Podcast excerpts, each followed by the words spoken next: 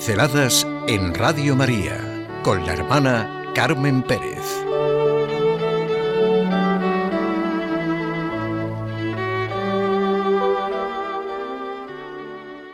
La transverberación.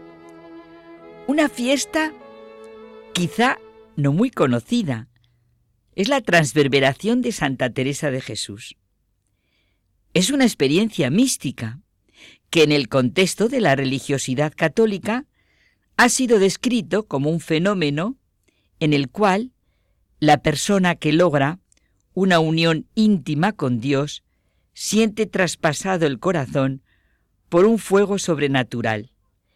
El ejemplo más conocido es el de Santa Teresa de Jesús.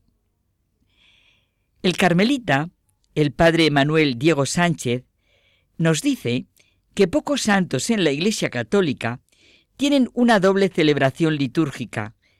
Entre estas excepciones se encuentra Santa Teresa, que además de la fiesta propia del 15 de octubre, desde el siglo XVIII se le añade otra fiesta, la de la transverberación de su corazón. Cada 26 de agosto, el monasterio de la Encarnación en Ávila monasterio en el que profesó sus votos como religiosa, celebra con toda solemnidad esta fiesta para conmemorar la experiencia mística que vivió en 1562, llamada también el éxtasis de Santa Teresa. Realmente lo celebra todo el Carmelo teresiano y todos los que hemos sido formados en el espíritu de Teresa de Jesús, por lo menos en la compañía de Santa Teresa de Jesús, sentimos y sabemos perfectamente lo que es la transverberación de Santa Teresa. Precisamente el famosísimo grupo escultórico de Bernini, conocido con ese nombre, representa esta experiencia mística. Es una maravillosa escultura en mármol.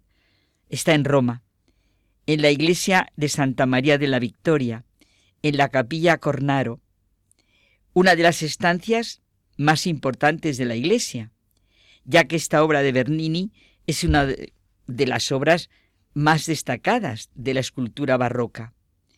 El escultor condensó el arrobamiento teresiano en este excepcional grupo escultórico. Dos figuras centran la atención, un ángel y la santa. La escultura es consecuencia del escrito autobiográfico del libro de la vida, en la que cuenta cómo un ángel le atraviesa el corazón con un dardo de oro. La escena recoge el momento en el que el ángel saca la flecha y la expresión del rostro de Teresa de Jesús está inundada por unos sentimientos que uno no se cansa de admirar y son una mezcla de dolor y placer. Es necesario, ante esta escena, decir sus propias palabras expresadas en uno de sus poemas. Ya toda me entregué y di, y de tal suerte he trocado, que mi amado es para mí y yo soy para mi amado.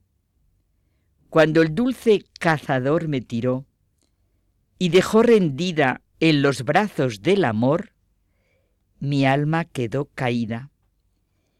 Y cobrando nueva vida, de tal manera he trocado que es mi amado para mí y yo soy para mi amado. Hirióme con una flecha enervolada de amor, y mi alma quedó hecha una con su Criador.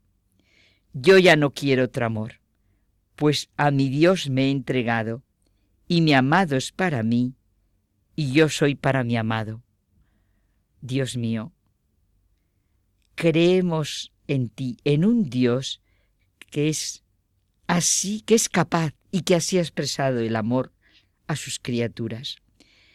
Dice el carmelita, el padre Tomás Álvarez, que la gracia de la transverberación toca especialmente a los deseos que se apoderan del corazón, deseos de llegar, deseos de ver a Dios, deseos que como saetas hieren desde dentro, desde lo más hondo del interior.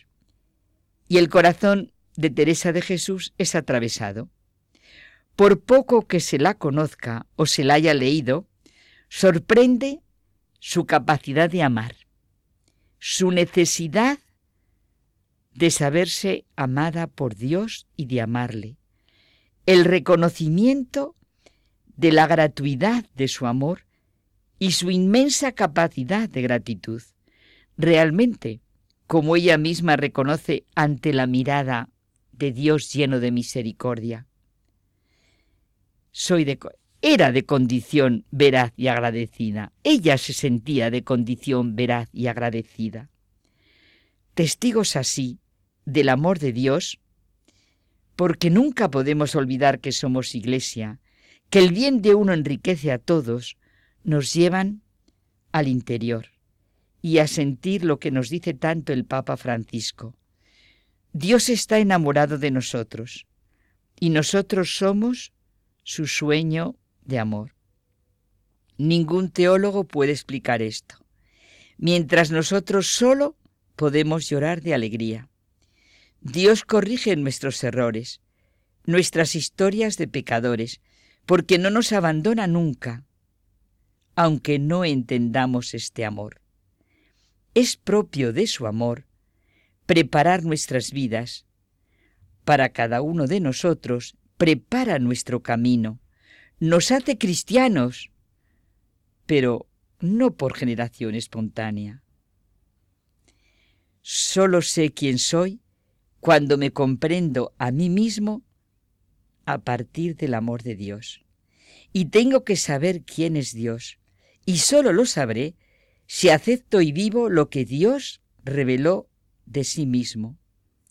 Dios es amor, es Padre, y envió a su Hijo como Redentor y Salvador de los hombres, convocándolos en su iglesia y haciéndolos hijos suyos por adopción, herederos de su eterna bienaventuranza. Si lo concibo de forma errónea, pierdo todo conocimiento acerca de mí mismo. Esta es la ley fundamental de mi conocimiento. Aunque no sea capaz de comprenderme a mí mismo, yo soy comprendido. No tengo mi origen en la ciega actuación de una naturaleza. Procedo de un acto de amor, de comprensión y vivo en un permanente ser comprendido.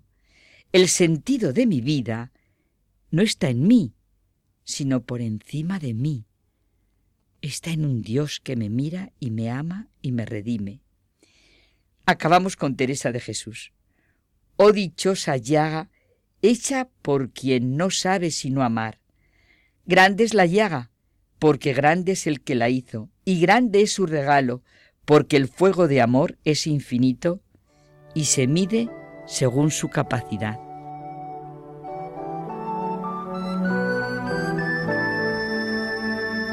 Pinceladas en Radio María con la hermana Carmen Pérez.